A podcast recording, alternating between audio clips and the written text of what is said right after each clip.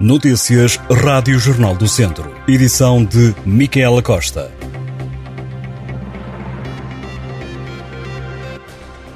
O Acolhe Viseu, o evento de recepção aos caloiros, está de regresso.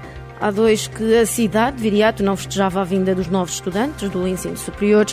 A Semana do Caloiro vai decorrer na última semana de outubro, entre os dias 25 e 29. A iniciativa arranca numa terça-feira e termina no sábado. Pavilhão multiusos volta a ser o palco central dos festejos dos caloiros e dos doutores. O cartaz da festa ainda não é conhecido, devendo ser apresentado nos próximos dias pela Federação Académica de Viseu, que promove o Acolhe Viseu. Nos últimos dois anos, a latada esteve suspensa por causa da pandemia do novo coronavírus. O ano passado, a organização ainda começou a preparar o evento, mas depois acabou por o deixar cair, alegando uma série de constrangimentos, entre eles facto de o pavilhão multiusos funcionar como centro de vacinação.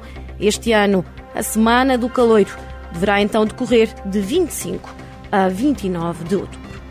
Um projeto piloto de uma equipa artesanal que levasse os produtores a apostarem na produção de leite o que se traduziria em mais gado a pastar, é uma sugestão da Câmara de Vozela para prevenir os incêndios florestais, preocupado por pouco ter sido feito nos cinco anos após os trágicos incêndios de outubro de 2017, que consumiram 73% da área do seu Conselho. O Presidente da Câmara, Rui Ladeira, quer criar valor para que os produtores da zona da Serra do Caramulo voltem a apostar na produção de leite o município voselense está disposto a disponibilizar a antiga escola de Covas, em Fornelo do Monte, para o projeto de criação de uma queijaria artesanal que seria um ativo de toda a Serra do Caramulo e de toda a região. Os autarcas da CIM, Comunidade Intermunicipal do Douro, que junta boa parte do norte do distrito de Viseu, reuniram com a Comissão Europeia e o Comitê das Regiões Europeu em Bruxelas em causa está a requalificação das estradas municipais da região e a negociação dos fundos comunitários.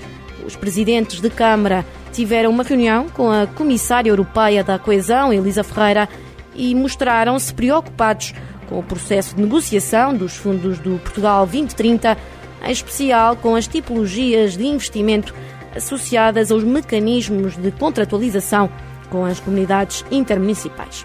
Assim, entende que o próximo quadro comunitário deve servir de oportunidade para garantir competitividade e coesão.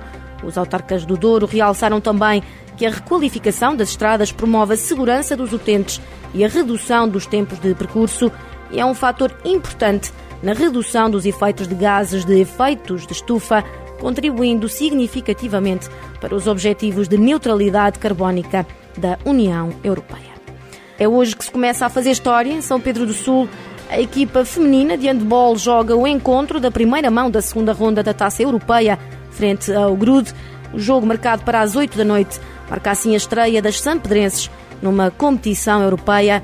Para o treinador João Florencio, a equipa encara com alegria e vontade o jogo frente à equipa da Bósnia.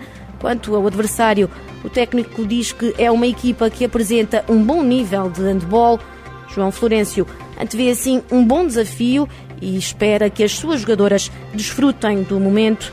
A Academia de São Pedro do Sul, quarta classificada no Campeonato Nacional da última época, é assim a última das quatro equipas portuguesas a entrar em prova na Taça Europeia. As sampedrenses juntam-se ao Benfica, Alavário e Madeira Sade. O jogo com o Grude é hoje em São Pedro do Sul, às 8 da noite.